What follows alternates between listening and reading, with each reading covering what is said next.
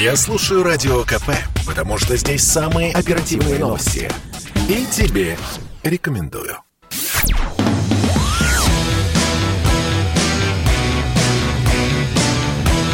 «Война и мир» – программа, которая останавливает войны и добивается мира во всем мире. Всем добрый вечер. С вами Надана Фредериксон и Дмитрий Пучков. Здравствуйте, здравствуйте. Здравствуйте, Дмитрий Юрьевич. Что это голос такой хитрый? Наш кузере? Вы сегодня прекрасны, да, да, глаз радуете. Спасибо, очень приятно.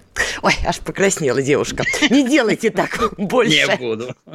Итак, у нас у всех были такие длинные-длинные выходные дни, которые стали продолжением ковидной недели, и закончились они праздником День народного единства. Дмитрий Юрьевич, ну вот по вашим ощущениям, мы стали единым народом за последние 30 лет?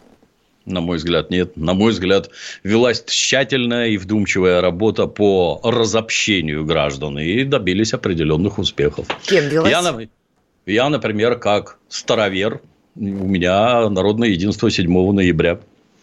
Это вот сейчас было Поэтому вот гениально так. просто. И старовер, и коммунисты. Это вот красиво.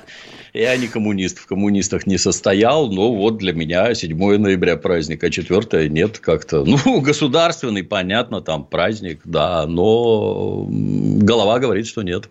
А кто, по-вашему, вредил 30 лет, что мы не стали вот единой нацией?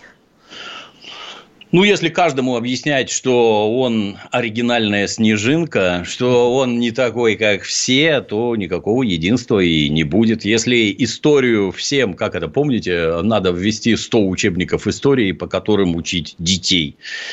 По- Вот потому, чтобы было разное. Возникает вопрос, вот если мой ребенок ходит вот в эту школу, и в этой школе он занимается вот по этому учебнику, а другой мой ребенок ходит в другую школу, а у него там другой учебник. А зачем вот разные учебники? Один ребенок по 10 учебникам учиться не будет. А зачем вы это переделываете? Тут же как это? Это получается, что если мы с вами с детства смотрим одни и те же мультики, читаем одни и те же детские книжки, смотрим потом фильмы, читаем уже книжки другие, мы обитаем, как бы это сказать, в одном культурном поле.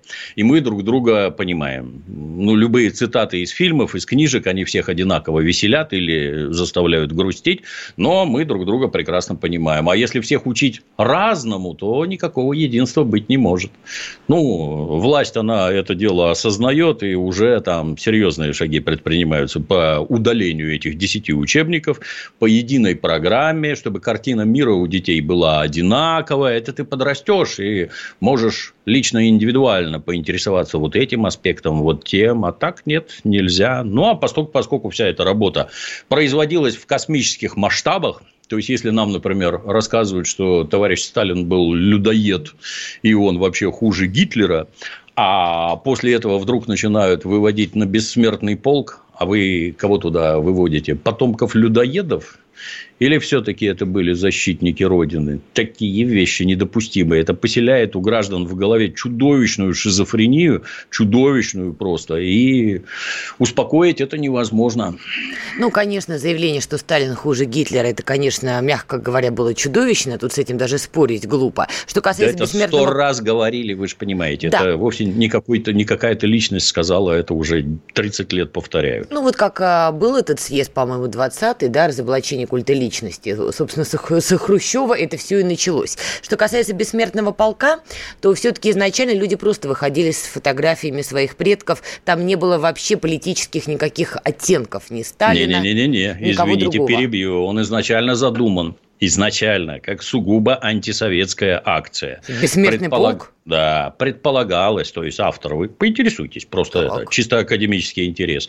Никаких звезд на лбу, никаких погон. Мы вот тут скорбеть будем, а вот ваши вот эти вот большевистские красные звезды, погоны и прочее, вот этого быть не должно. Другое дело, что оно, так сказать, идея, упавшая в массы, обрела совершенно другой вид, сугубо про-советский. Я бы так сказал. Ну, вот такое. Я считаю, что вот это вот правильно, да, что люди хотят выйти почтить своих предков, а не какие-то там абстракции. Знаете, я там лет 4-5 назад ездил в город Суздаль в городе Суздале, там рядом есть такой населенный пункт Чернцы, и там был лагерь для верховных, так сказать, чинов немецкой армии, японской, румынской, итальянской, там генералы сидели. Фельдмаршал Паулюс там неподалеку обитал. Ну, и они там, естественно, помирали, поскольку это верхнее руководство, это 60 и старше помирали, и в углу православного кладбища там огорожен уголок где похоронены эти самые немецкие генералы. Японцы всех давно сожгли и увезли к себе домой, а немцев почему-то не забирают. Но вот в уголке нашего православного кладбища, там, значит, небольшая оградка, Стоит здоровенный крест из металлического двутавра сваренный, католический, а под ним табличка на русском языке. Здесь покоятся жертвы жертвы Второй мировой войны. Ну и тут же первое, первое, так сказать, захоронение рядом, боюсь ошибиться с фамилией, там штандартенфюрер СС Отто Мюллер. Это жертва Надана, понимаете, это жертва. Это не военный преступник, там, по суду признанный, это жертва. Ну, так вот нельзя категорически ну, мягко нельзя. говоря. Я не знала, кстати, историю в этом смысле бессмертного полка, что он так задумывался, как а, вы говорите. Обязательно, кстати, почитаю. Это, кстати, для меня А не важно как. Главное, что получилось. Вот это Получилось важно, в итоге по-другому. Вернемся к Дню народного единства. Не стали мы единой нацией или стали, тут мнения разнятся, но праздник отмечается, дай бог памяти, с 2005 года. Ну и как бы в подтверждение ваших слов, вечером 4 ноября, то есть в этот самый день, группа молодых молодых людей напала на мужчину с маленьким ребенком в районе Новой Ватутинки в Новой Москве. Ну, инцидент попал на видео, и там, в общем, была нецензурная брань со стороны нападавших, там была жуткая фраза, сказанная в отношении ребенка, естественно, я повторять ее не буду, мягко говоря, не эфирно, да и просто противно, честно говоря, было это и читать, и тем более произносить. А расследование ведет Следственный комитет России. Нападавшими оказались а, Фарамаз Гасанов, Эльджан Гасанов и Арас Мусаев. Все они уроженцы, ну, понятно, Азербайджана, но трое из них получили гражданство России в городе Оренбург. И после этого, соответственно, начались, а, начался разбор полетов. Маргарита Симонян написала большой пост, где откровенно написала, что надо называть национальности преступников. Ей ответил Рамзан Кадыров, который возмутился. А, долгая была переписка, закончилась, естественно, миролюбиво. А, Дмитрий Юрьевич, как вы считаете, надо ли в прессе называть национальности преступников? Ну, тут надо отметить, что это что-то что где-то сдохло, раз объявляют фамилии. То есть, вот мы в прошлые разы, в один из разов говорили, когда прозвучали данные относительно того, сколько преступлений совершаются выходцами из Средней Азии, например. Ну, все поняли, о чем речь. Мигрантами, Мигрантами, короче. да. Ну, это ж не просто так. Я повторюсь, что когда я служил, а это было 23 года назад, у нас строжайше запрещено было подобные вещи публиковать. Ну, я так понимаю, что что-то там повернулось в связи с экономикой. Постольку, поскольку ситуация ухудшается, то вот эти вот приезжие люди, мы со всем уважением ко всем, кто приезжает честно зарабатывать деньги. Вот они приехали, работают они по минимальным расценкам по сравнению с нами. То есть, э, местные жители Российской Федерации на такую работу не пойдут. Это раз. То есть, там умышленный демпинг, так сказать, происходит по заработной плате. А потом все эти деньги они увозят к себе ну, что-то здесь тратят там на еду, но основные деньги они увозят к себе. Какая от этого Российской Федерации польза, я понять не могу. И то, что вот это вот прозвучало, а давайте вот там начнем называть фамилии и прочее, ну, это не то, что мы вот преступность забарывать будем, а это преступность, начнем отсюда, а какие-то политические телодвижения, политико-экономические. Мне это видится именно так. Ну, дальше, да. дальше, да, чуть-чуть договорю. Дальше начинает звучать вот эти вот понаехали и вот это вот этническая преступность. Осмелюсь заметить, что драки на улице – это никакая не этническая преступность. Есть ли этнические ОПГ? Безусловно, есть. В том числе, приготовьтесь, славянские. Их у нас большинство, как ни крути. Есть, да. Является ли это какой-то вот эта вот этническая преступность как, э, характерной для некоторых народов, так скажем? Конечно, является, да. Точно так же, как славянская, она с характерными нашими чертами. Но вот этот вот уличный мордобой, И это никакая не этническая преступность. Там же самое это веселое в кавычках, что это граждане Российской Федерации, между прочим. А Гасановы они при этом или Сидоровы, это никакой роли не играет. То есть, ну, это безобразное поведение, никто с этим не спорит. Так я и наших таких вижу регулярно. И это какие-то рукоприкладства мгновенные, не глядя на ребенка, мат-перемат, оскорбления. Там, кстати, прекрасно, что все это записано на телефоны. Потому что в противном случае в суде, вне зависимости от национальности, они будут орать, что это он на нас напал это он нас материл и прочее, и прочее. Ну, а тут так удачно сложилось и прямо на показ. А дальше же там же еще интереснее. Поехали в Оренбург посмотреть, где они прописаны. Оказались да. прописаны в каком-то сарае, а тут же сразу, а кто вам гражданство давал? А кто вас прописывал, и это как снежный ком с горы. Есть о чем поговорить, есть с чем разобраться, по-моему, прекрасно получилось. Товарищу пострадавшему выражаем сочувствие, но все будут наказаны. Все мигом выявлено, мигом просто. Виновные задержаны и будут наказаны. Это главный результат. Но меня вот, кстати говоря, двоякое ощущение. Вот я сейчас даже в эфире озвучила имена а, нападавших, но они уже, собственно, в прессе активно известны, поэтому скрывать их было бы странно. Но, честно говоря, даже сейчас, когда я читала имена нападавших, у меня было своеобразное внутреннее такое ощущение, правильно ли это, потому что мы же понимаем, что на просторах даже Москвы идиотов много. Ага, азербайджанцы напали, пойду-ка отомщу. И дальше он начинает сам нападать. Но мы продолжим эту тему после рекламы. Это спорт неприкрытый и не скучный. Спорт, в котором есть жизнь. Спорт, который говорит с тобой как друг. Разный, всесторонний, всеобъемлющий. Новый портал о спорте – sportkp.ru О спорте, как о жизни.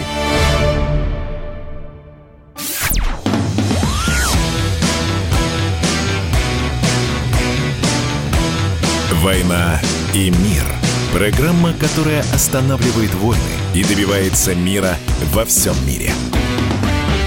Ох, чувствую, учитывая нашу тему, скорее мы сейчас с Пучковым разжигать начнем.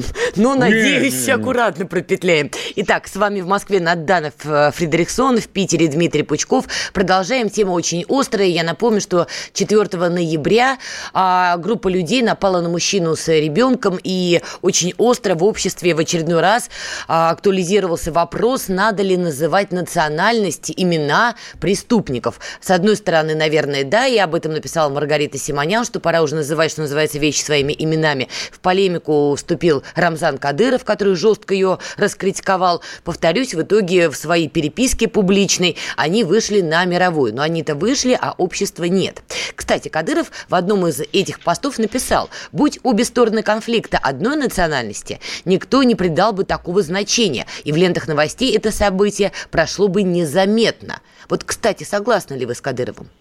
Ну, естественно, когда четверо нападают на одного, нет никакой и еще ребенок тут, так сказать, замешан, никакой разницы нет. Все равно это вызывает резонанс. Да, если это люди с другими фамилиями и другой национальности, естественно, тут же э, шум будет гораздо больше. Но тут речь-то несколько о другом. А давайте не будем про это говорить. А тогда граждане начнут формировать так называемые дружины и наводить порядок самостоятельно. Нам это надо, я вас уверяю. Я когда-то на советских производствах работал, и для того, чтобы получить три дня дополнительных к отпуску, ходил в добровольную народную дружину. Что это такое? Это, значит, сотрудник милиции, участковый, там, как правило, участковый, и с ним человек 4, 3 мальчика, одна девочка, как правило, дружинников, которые ходят и вместе с милиционером, с сотрудником. И когда он говорит, что делать, как делать, они вот могут что-то делать. Но в целом э, сам факт их присутствия нас много, охлаждает, так сказать, горячие головы. Так это, повторюсь, там все время присутствовал сотрудник милиции. И если граждане начнут самоорганизовываться самостоятельно, ну, с одной стороны, это хорошо, а с другой стороны, это ничем хорошим не закончится. Я вас уверяю. Потому что попытки наведения порядка, не имея на это никаких полномочий, ну, как знаете, например, казаки с нагайками. Я а, вот помню, я те, да. а вот я тебя ща там поперек спины как перетяну, ты сразу в чувство придешь. Ты кто такой? Кто тебе разрешил бить людей? Насилие – это вообще прерогатива государства, а не какого-то там казака, дружинника или еще, боже упаси кого. Есть сотрудники полиции, которые уполномочены законом при определенных обстоятельствах применять физическую силу и спецсредства. Так вот, пусть они и применяют. Кругом стоят камеры. У всех есть телефоны. Мгновенно позвонил, записал ролик, сообщил, и всех уже задержали. Я вас уверяю. Все это происходит просто в течение трех секунд. Самое главное, чтобы об этом регулярно сообщали граждане. У них же как? Вы знаете, они там насмотрятся неведомо чему. Стучать западло. А вот это вот, когда бьют мужика в присутствии его сына, не западло про это в полицию сообщить? Я считаю, что нет. Я считаю, что надо сообщать немедленно. А полиция пусть принимает меры. Я бы тут усилил вот у американ, ну, как известно, большинство преступлений, там, грубо говоря, там 75-80% раскрывается по горячим следам. А для того, чтобы броситься по этим, по горячим следам, ну, должны быть мобильные экипажи. То есть, э, вот парочка полицейских, сидящих в автомобиле, по свистку мгновенно примчались. Или две машины, или три, или десять. В зависимости от того, что произошло. Примчались и приняли меры. У нас такое есть? Нет? Может, хотя бы парами ходят по улицам, я уже забыл, когда я видел патрульных полицейских. Честно скажу, даже и не вспомню, когда. А они должны быть, чтобы ничего подобного не происходило. Это же, знаете, как в царской России, где там городовые на перекрестках стояли в видимости один от другого. Угу. И свистки у них были. Один засвистел, и все к нему побежали, что там безобразие какое-то. Ну, ничего со временем не меняется. Примерно так же и должно быть само присутствие сотрудника, оно граждан дисциплинирует. Ну, не всех, но в большинстве своем да. Хотя есть особо одаренные люди, которые при виде сотрудника и формы почему-то начинают проявлять наибольшую агрессию. Ну, как правило, они и получают, в общем-то, по законным заслугам. Уж простите меня за эту тавтологию небольшую. И все-таки, смотрите, мы с вами уже обсуждали. Следственный комитет, вот на той неделе мы говорили, стал публиковать информацию о преступлениях, которые совершают трудовые мигранты. И мы с вами говорили, что там еще лет пять назад себе такое представить было невозможно. Сейчас вот эта вот дискуссия, в том числе устами Маргариты Симонян, что давайте называть национальности. Но Кадыров выступил против. Получается, что Кадыров в этом смысле представляет ту часть российской элиты, которая против таких решений. То есть, условно говоря, мы видим некий идейный конфликт Кадырова и Следственного комитета. Или нет? Ну, не сказал бы. Как раз наоборот. Рамзан Ахматович непрерывно занят воспитательной работой. Вот помню, был показательный пример, как некий юноша из Чечни, сидя в метро, бросил в пассажира, сидящего напротив, банку из-под пива пустую, никого не убил, никого не бил, в драке не вступал, не оскорблял, просто бросил банку. И вот ролик. Вот он бросил банку, а тут он уже на улице города Грозного с метлой благодарит Рамзана Ахматовича за то, что он помог ему трудоустроиться в городское хозяйство. Он занят правильным трудом и, в общем-то, совершив неправильный поступок, все осознал. Это совершенно правильно. И то, что пишет Маргарита Симонян, на мой взгляд, абсолютно правильно. Ну, вот вы... Я не сильно по Кавказу, я больше по Средней Азии. Ну, вот если я в гостях, то гость – это вообще святое просто. К тебе совершенно другое отношение. Ты уважаемый, дорогой гость. Не навсегда, конечно, а пока ты в гостях. Ну, так эти ж парни, они тоже тут в гостях. В гостях так себя не ведут категорически ну, как, не ведут. де юры граждане России, хоть и в сарае прописаны, как выяснилось, но по документам граждане России все-таки. Согласен, согласен, но все равно в гостях. Я в Москву езжу, я там себя тоже в гостях чувствую, несмотря на то, что у меня русская фамилия и физиономия не азиатская. Ну и что? Будь скромнее, зачем это все? Там их можно понять, конечно, то есть в Средней Азии там так себя никто не ведет вообще. Например, и на Кавказе так себя никто не ведет. Так себя вести нельзя, потому что у тебя есть родители и родственники, которых ты представляешь. Вот было бы прикольно родителей и родственников спросить, так сказать, в прямом эфире. А что вы можете сказать о том, как ведут себя ваши дети? Вот там. И поведение детей изменилось бы радикально сразу и навсегда, потому что нельзя себе такое позволять категорически. Вот смотрите, вы отметили, что замалчивать нельзя, потому что тогда мы сами спровоцируем ситуацию, что люди сами будут самоорганизовываться, три раза сама сказала, а в некие группы дружинников и решать проблемы на улицах самостоятельно. О том же писала Маргарита Симонян, согласна. С другой стороны, озвучивая имена или национальности, иногда по имени можно понять, понять национальную принадлежность, мы тоже провоцируем, что группа особо одаренных в кавычках людей с криком, как я до ухода на рекламу говорила, ага, пойду разбираться там, не знаю, с азербайджанцами, евреями, дагестанцами, неважно, какую национальность он выберет. Вот он почитает новости и лично решит, что надо идти мстить. Но есть же такие люди, есть. И что Безусловно. и опять патовая ситуация. Говорим, не говорим, мы все равно провоцируем уличную активность. Нет, я так не считаю. Ну, давайте в списке Forbes напишем, кто какой национальности. Ну, там и так, собственно говоря, видно. И вдруг массы граждан осознают, в чьих руках в России находятся деньги. После этого мы ждем, наверное, повторения Великой Октябрьской социалистической революции. Я думаю, что нет. Нет? Там же, там же написаны фамилии вот самых богатых людей. И вы внезапно там увидите достаточно непропорциональное количество а евреев, кавказцев, адиатов. Да я же не, не вспомню так, да. И они все не русские, представляете? А, а деньги русские, и все, давай, на улицу вилы, топоры побежали. Ну, никто ж не бежит. Ну, то же самое и здесь. Тут это, на мой взгляд, без разъяснительной работы никак не обойтись. То есть, это молодые люди, которые находятся вдалеке от дома, за ними нет надзора никакого вообще. Они, уехав там, оставив семьи, без женщин, без девушек, без нормального досуга, проживающие по 10 человек в одной квартире, там, в одной комнате. Вот у них единственное развлечение. Что остается? Ну, пойти в какой-нибудь торговый центр и употребить алкоголя ну, ну, были бы они русские, было бы ровно то же самое. Если молодые люди, крепкие физически, вот на отдыхе, то же самое было бы, абсолютно. А в рамках этой темы, я думаю, это последний вопрос, хотя, боюсь, мы еще неоднократно нечто подобное будем обсуждать, ибо, боюсь, будут поводы. Но вот все-таки, то ли у меня шапочка из фольги уже зачесалась, то ли мне не кажется. Ну, давайте еще раз. 4 ноября, в День народного единства, происходит вот этот инцидент. Все попадает на видео видеозаписи, как вы справедливо отметили. Моментально видеозаписи попадают в публичный доступ. И дальше по накатанной пошла, пошла, пошла. Это совпадение, что в эту дату такой конфликт с видеозаписью?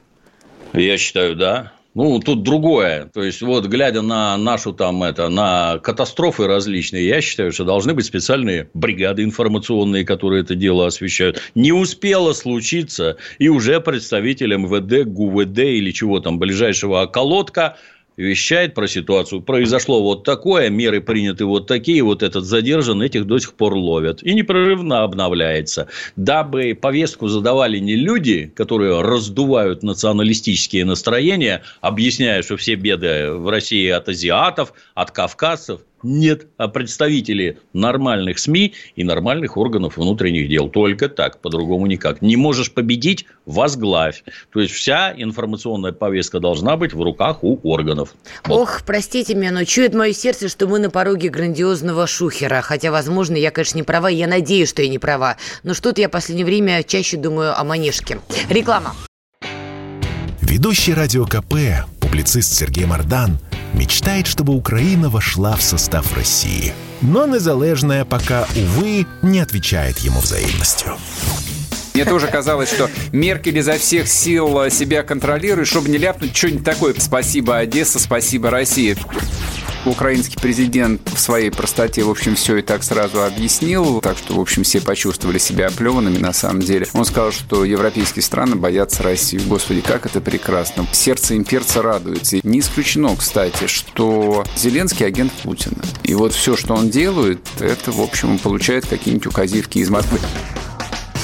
Программу Сергея Мардана слушайте каждый будний день в 8 утра и в 10 вечера по московскому времени на радио «Комсомольская правда».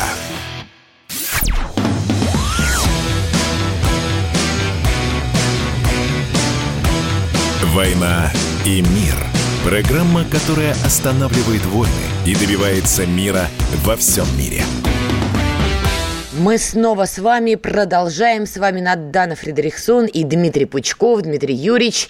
Слушайте. Вечер добрый. Да. Вечер добрый. Я тут думала про вас на выходные. Так. Так видели бы вы его взгляд. Правда думала. Слушала я, знаете ли, новый трек Оксимирона. Вы знаете, кто такой Оксимирон? Я уже старенький. Знаю, да. Даже как-то раз видел, да. Лично? Но он не петь, ну, в кинозале передо мной сидел, mm-hmm. да, вот так видел. То есть треки вы его не слушали?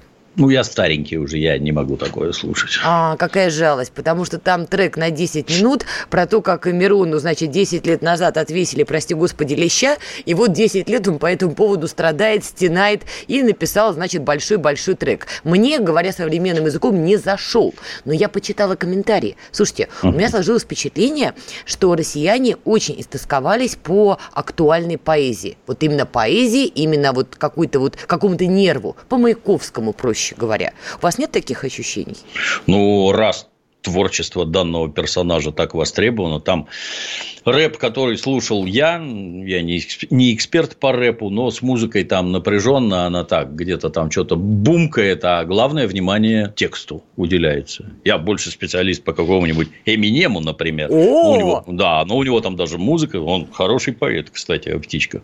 Ну, наверное, востребовано, раз так массово смотрят. Хорошо, а Тупак? Это прошло мимо. Его пристрелили, когда я это... Еще интернета не было, поэтому... Слушай, даже я его знаю, понимаете? Э, я тоже знаю, но с творчеством не Хорошо, очень. Эминем еще два рэпера, любимых рэпера Пучкова. Да нет у меня. Эминем толковый, да. Эминем толковый. Послушайте Оксимирона обязательно. Интересно, что вы скажете по поводу... У него еще один трек вышел, кстати говоря. Может быть, к следующей неделе вы поделитесь своими впечатлениями об этом творчестве, потому что, ну, правда, комментарии там, конечно, бомбические. Ну, по части Дали Леща приведу другой пример, что есть такая группа, была, называется Pink Floyd, а в ней есть такой мега-басист, который у них как раз все стихи написал, такой Роджер Уотерс. Так вот, Роджер Уотерс, если смотрели, там э, был такой фильм, у них был альбом «Стена». Конечно. И и фильм «Стена» Обожаю Алана, его. Алана Паркера. Да. Помните, как он, на уроке у него учительница отобрала записочку, и там линей, учитель, линейка ему по рукам там и давай читать. Money, get back там. Ха-ха-ха, смешно. Это, между прочим, мега песня группы Pink Floyd. А гражданин Уотерс, вот ему уже 70 лет, а он до сих пор переживает, что с ним вот так вот грубо обходились. Так что наш Оксимирон точно такой же, как все. Ничего в этом постыдного нет. Переживать за леща, которого тебе выдали когда-то. Душевная травма. Да, я все боюсь свой ноутбук открывать, если я посмотрю видео, которые у меня хранятся. Я боюсь, я в депрессию вкачусь. Или напишу The Wall, хотя едва ли. Окей, давайте к другому сюжету, не менее странному. Слушайте, мигранты рвут Польшу на части, не побоюсь этого слова. Значит, с территории Белоруссии атакуют Речи Посполитую, и польская сторона, естественно, обвиняет в этом Белоруссию и Лукашенко лично. Мне очень понравилась, значит, цитата, которую написал министр-координатор спецслужб Польши. Его цитата «Началась крупнейшая до сих пор попытка массового силового проникновения на территорию Польши». Короче говоря, он предполагает, что Лукашенко руками, ногами и телами значит, мигрантов пытается захватить Речи Посполитую. Но вообще там ситуация на самом деле очень-очень напряженная. Президент Польши отменил свой международный визит. Там созвано колоссальное совещание. Думают, что делать дальше. Ну, а сам Лукашенко говорит, да, Ребят, серьезный гуманитарный кризис. Ну, как вы считаете, вот честно, Лукашенко действительно причастен к этой проблеме? Направляет Безусловно, мигрантов? но это ж, это ж его страна. Ну, когда-то в 90-е годы у нас в Питере, например, тоже массово ловили мигрантов, которые, например, бежали из Африки, из Индонезии, с Шри-Ланки, их тут море было. Они бежали не к нам, они все бежали в Европу, угу. а Россия, так сказать, транзитная страна, сквозь которую надо пробежать. И точно так же, я подозреваю, они бегут не в Польшу. В Германию. вот как, да, да, да. Вот как в Европе мы наблюдали, как они там штурмуют грузовики, чтобы проехать через под Ла-Маншем, проехать в Британию. Потому что в Британии пособия больше и все такое. Ну, точно так же и тут. Они через Белоруссию и через Польшу бегут куда-то дальше. Причастен ли? Ну, конечно, причастен. Они же как-то оказались на территории Белоруссии. Причастен вот. ли к тому, что бегут туда? Разумеется, само собой. Александр Григорьевич сказал, что а вы нам санкции объявили вы лишили нас денег, и вот у нас нет денег на решение вот этой проблемы. Ну и расхлебывайте на здоровье. Это же тонкая политика. Молодец, да. Как там в известном анекдоте? Я говорю двумя руками зачерпывай и хлебай на здоровье. Хотели, получили. Правильно делает. Как вы считаете, ну Польша-то, понятно, в долгу не останется. Польша, прибалтийские страны. Как будут отвечать Лукашенко? Ну как, они уже там их избивают на границе, выкидывают обратно. Да никак они не ответят. Никак. Понимаете, эти так называемые прибалтийские тигры, если бы они обладали какой-то высоко развитой экономикой, крепко завязанной на Белоруссию, тогда, да, там друг другу можно всякие краны завинчивать и лишать денег. У нас же капитализм. Главное – это деньги. Ну, а поскольку никакой промышленности, ничего у них нет, вы обратили внимание, как они совсем недавно орали, что никакой, ни вообще там, ни одного ватта электроэнергии они у батьки не купят из его мерзкой атомной станции, которую он нагло построил. И не успели оглянуться, и уже давай, давай, давай, да побольше нам в Литву своей этой атомной электроэнергии, диктаторской, безусловно. Диктаторской, да. Но вы, выглядит все это смешно. Мне, единственное, мне, каким бы странным ни показалось, жалко этих мигрантов, которые носятся в чистом поле, там, без ничего, без одежды, без еды и пытаются куда-то пролезть. Это, между прочим, физически очень тяжело. Они еще и наверняка и мрут там, о чем так избегают рассказывать. На что вообще похоже вот это вот массовое переселение народов. Картина в целом печальная, да, что вот людей, живых людей используют как разменную монету в каких-то своих политических играх. Но, вам... Но тут европейцев опять-таки надо благодарить. Это ж они устраивают войны в Ливиях, Сириях и прочее, от которых люди бегут миллионами, а теперь вот страдают, понимаешь? Поляков спросить надо, ваш контингент Небось, в Ираке-то стоял, да, Было. в Афганистане воевал ваш спецназ Гром и еще там что-то. Ну, расхлебывайте, двумя руками черпайте. Смотрите, вот. а вам не кажется, что Лукашенко в этом смысле играет с огнем? Ведь мы понимаем, что идею придумал не он. Несколько лет назад, даже точно скажу, 15-16 годы, а, Эрдоган, президент Турецкой республики, ровно эту историю провернул в отношении стран Евросоюза с криком «отдайте-ка мне денег, отсыпьте побольше» да. и получил эти деньги. Но Эрдоган – это немножко немножко другая история. Он понимал а, людей, которые через территорию Турции проходят. Турецкие спецслужбы их тоже понимали. Они могли выделить, кто боевик, который прикинулся зайчиком, который вот за пособиями бежит от войны, а кто на самом деле мирный житель. Я не уверена, что у белорусских спецслужб достаточно опыта, чтобы отличить, кто из прибывших на территорию Беларуси мигрантов боевик, прикрывшийся под маской, а кто нет. Но если вы на них посмотрите поближе, я вас уверяю, вам никакие специальные знания и техника не нужны. Это, как правило, молодые люди, крепкие, физически здоровые. Там нет женщин и детей, например, они их потом выписывают. Вот те, кто лезут в Европу, это молодые люди. И с каждого говорят – минимум это пятерка евро за то, чтобы добраться до Европы, а норма это десятка евро. Где вы такие деньги берете? Вот нас с вами сейчас на Дана, если мы захотим с вами бежать через кордон. Есть ли у нас вот на карбан сразу десятку евро положить? Как-то я сильно сомневаюсь, что вот как это, как кролика из шляпы, как Копперфилд выдернуть и бежать. Но это вы деньги а... не считаете, это я помню. Я на вас я не буду про себя, полагаться. Я не про... Но они же из Африки, из каких-то разоренных, убитых да. войной стран. Откуда у тебя эта десятка? Кто тебе ее дал? Там никакими сомнениями не терзайтесь. Их там половина просто заходит в глубокий тыл и ждет своего часа. Но тут же важно-то другое. Во-первых, Эрдоган, он по-моему, 3 миллиарда евро вымогал да, да. искусно. И отлично получилось, между прочим. А Александр Григорьевич их у себя не держит. Они просто насквозь проходят, они ему не нужны. В Беларуси живет-то, по-моему, 10 миллионов человек, если я правильно помню.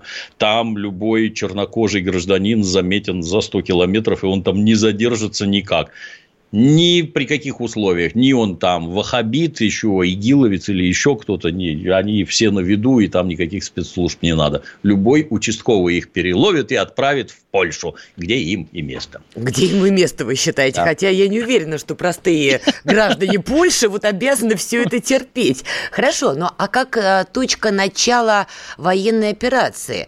А Польша, прибалтийские страны могут использовать кризис мигрантов? Отправить на границу военных, натовских военных с криком «Мы тут пытаемся порядок навести», а по факту натовские военные будут на границе Беларуси.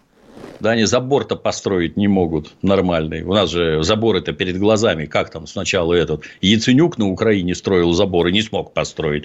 Потом Литва начала строить забор и опять не может построить. У них денег на это нет. Ну, армейские подразделения, так я не знаю, а какая у них армия, сколько там, 10 тысяч человек? Ну, не хватит, наверное. Военного конфликта там быть не может. Эти страны воевать не способны. Гавкать могут, безусловно. Натовский да. контингент может. Помните, у них были учения в Прибалтике в городе? Мы еще все дружно да. ломали голову, а к чему они да. готовились? Но это вовсе не значит, что НАТО за них впряжется и вместе с ними куда-то пойдет. Использовать их как шапку, напрыгивающую на медведя там, или на белорусского зайца, это одно, а воевать нет, не буду. Мы сейчас прервемся на рекламу и продолжим, вернемся.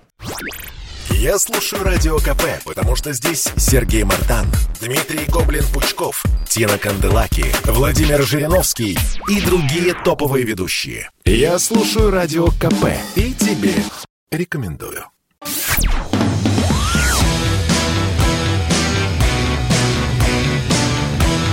«Война и мир» – программа, которая останавливает войны и добивается мира во всем мире – мы снова с вами, Надана Фредериксон, Дмитрий Пучков. Дмитрий Юрьевич, ну вот в новостях вот наш э, коллега с радио «Комсомольская правда» сейчас сказал, уже стрельба слышна на границе Беларуси и Польши. Что-то мне подсказывает, что поляки начнут подтягивать натовский контингент с криком «Ребята, на помощь!» натовский контингент не подтянется. Стрелять они могут сколько угодно. Стреляют они, естественно, в воздух. Но в этом месте, значит, э, перестанут переходить границу мигранты. Будут переходить в другом. Пока они туда добегут, начнут переходить в предыдущем. Тут это, я повторюсь, что это печаль, что людей в этих играх используют, так сказать, как разменную монету. Ну, ничего они с ними не сделают. Хотели войны в Африке, в Азии и везде принимали участие, вот расхлебывайте теперь. Поляков не жалко ни разу вообще. Как вы кровожадны, слушайте, вам не, идет. Не, не, каждый должен по заслугам получить. Угу. Что хотел, то и получишь. Не зря же ты старался. Что такое ум, Надана? Это способность просчитать последствия своих поступков, наверное. Ну, сказал А, вот тебе Б, дорогой. Не обляпайся. Хорошо, давайте по поводу Б. Белоруссия. Итак, почему мы вообще говорим в том числе про проблему на границе Беларуси и Польши? Потому что, думается мне, это уже не только проблема Минска. 9 сентября президент президента России и Беларуси подписали 28 а, программ интеграции двух стран. То есть, по сути говоря, мы действительно формируем союзное государство. О нем впервые заговорили, дай бог памяти, в 99 году.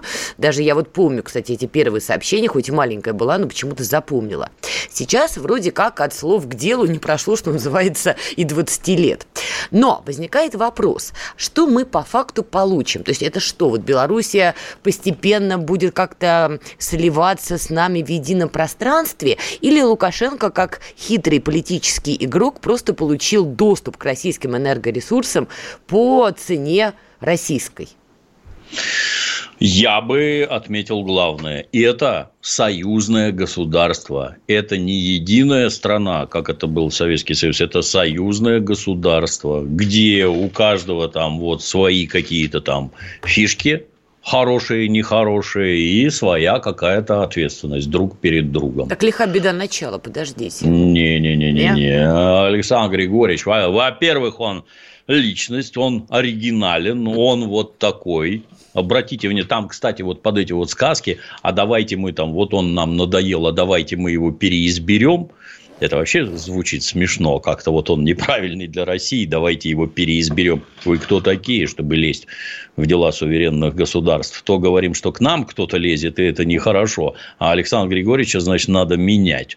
А даже если бы заменили, и что? Есть ли гарантии, что тот, на кого заменят, он лучше?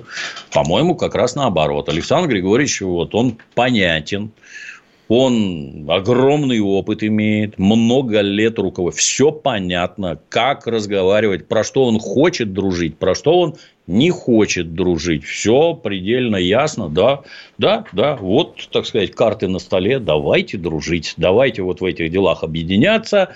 Вы работаете над этим, мы работаете над тем, а вот вам, кстати, керосин и газ по нормальной цене. А значит, белорусская продукция будет стоить дешевле, чем у конкурентов, и белорусский народ народ от этого заживет лучше. Под руководством Александра Григорьевича. На мой взгляд, неплохо. А возникает вопрос, а почему Лукашенко только сейчас пошел на этот, казалось бы, такой выгодный ему шаг? Он чего-то ну, испугался? Ну, это же политика. Ситуация вокруг меняется постоянно.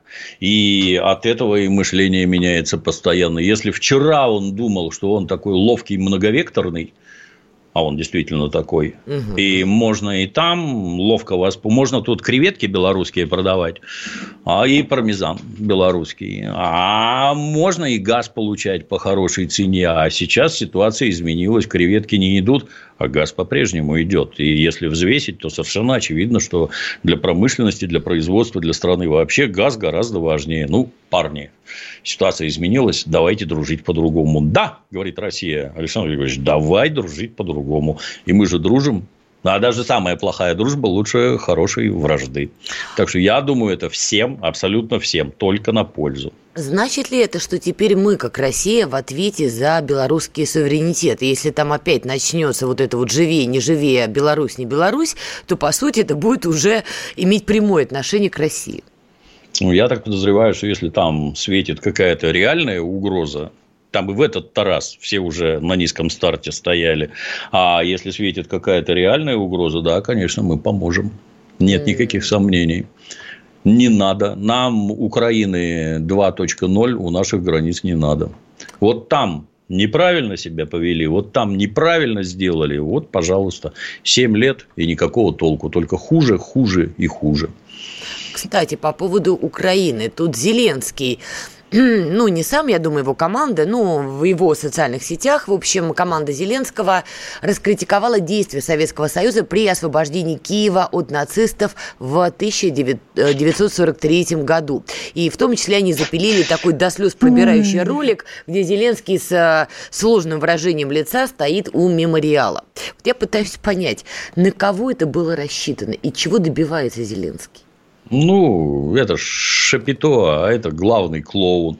Ну, для своего Шапито он там что-то изображает. Причем, на мой взгляд, он предельно не самостоятелен. Все, что он обещал в своих предвыборных программах, он ничего не сделал. Самое главное, он не остановил войну гражданскую внутри Украины не остановил. Ну, а чтобы хоть как-то отвлекать внимание, ну, давайте мы тут вот такие шаги совершим, вот такие шаги совершим.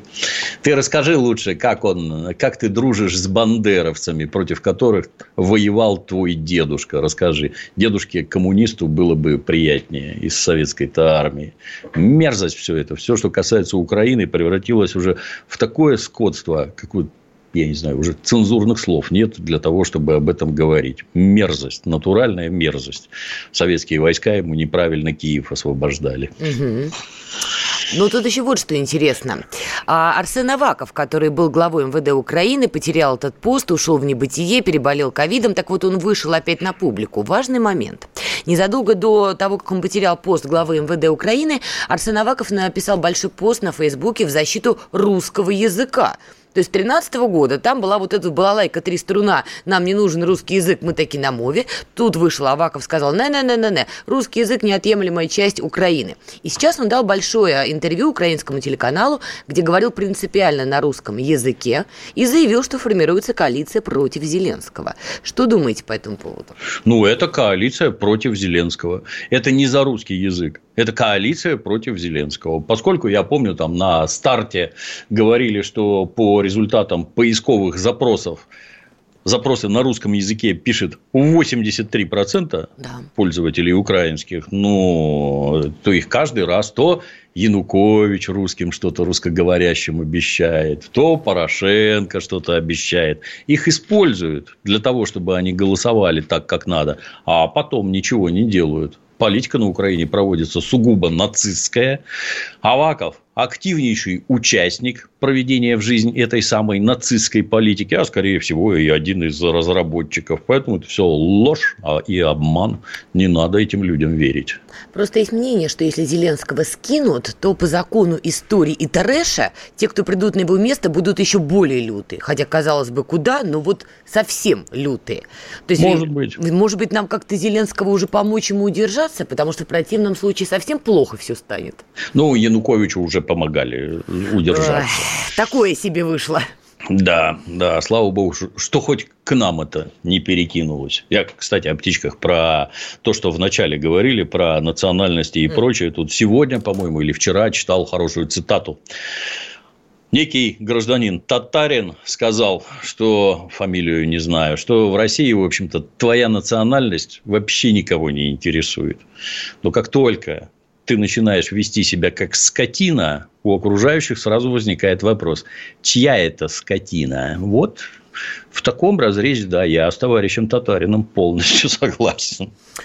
А я думаю, с ним вообще согласятся многие вменяемые люди. Проблема в том, что тема межнациональных отношений, назовем это политкорректно, она, как да. правило, иррациональна. И есть у меня сильное ощущение, что будут сейчас наши западные партнеры, или уж не знаю, восточные, бог знает какие, вливать деньги вот в эти самые ультрарадикальные настроения, движения в России. И попытаются сделать из нас в этом смысле такую вторую Украину. У них там правый сектор, у нас там, да. не знаю, там не правый сектор, но мысль как бы такая. И я вижу, вижу, опять ультра стали появляться в пабликах, в социальных сетях. Долгие годы я их там не наблюдала, а сейчас они стали опять вылезать. Опять вот это вот Россия для русских, опять вот это вот понаехали, и вот это все идет, идет, идет. Я же понимаю, что это проплаченная, слаженная медиакомпания. Как вы считаете, дойдем мы до этого? Нет, но в смысле усилия предпринимаются крайне серьезные а в родной стране. Ведь народ-то возбуждается Но... легко. Нет, есть некоторый опыт. Советский Союз ломали по национальному признаку. И сломали? И, да, и сломали. Россия – это цель номер два. И ее в первую очередь ломают по национальному признаку. То есть, всем, я уж уже говорил, сначала рассказывают, что во всех ваших бедах виноваты коммунисты, дальше оказывается, что все коммунисты были русские, гоните и бейте русских. И этот опыт мы крепко усвоили. У нас со всеми этими персонажами работают очень и очень сильно и вдумчиво. Ну, есть всплески? Ну, конечно, есть. Но в целом лично я таких тенденций пока что не вижу. И Ох. дай бог не увижу. Да, кстати, поддерживаю. Ну что, мы с вами прощаемся, увидимся и услышимся через неделю. Счастливо. Счастливо. «Война и мир».